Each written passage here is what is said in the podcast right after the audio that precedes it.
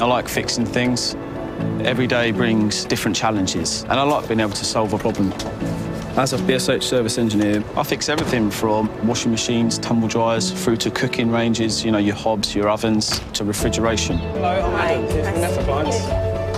I love getting to know people, and I'm proud of the service we provide to our customers. Probably have to change that for you, and then we can get that up and running. All right. Nothing. The service engineers are the face of BSH. We are one of the world's leading home appliance manufacturers. Each year, we make around 6 million repairs in a consumer household. The role of the engineer has changed a lot from just repairing towards consulting, which is helping us also to increase the loyalty of the consumer. And the iPad is the basis for the transformation. That's okay, no problem. The advantage of the iPad is I'm more prepared than I've ever been. So the chances of first time fix are much, much higher. I can check what I've got in terms of jobs. Then I go see what parts have been allocated.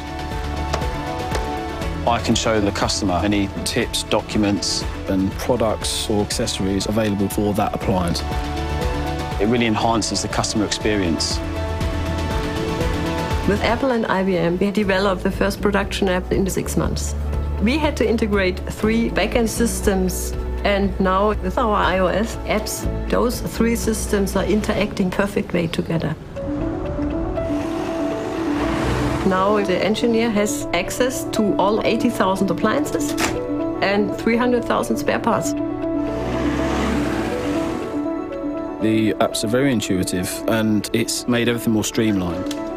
I'm able to complete calls quicker than I was before, so I can take on one or two extra jobs a day, which is good for me, good for the company, and most importantly, is good for the customer as well.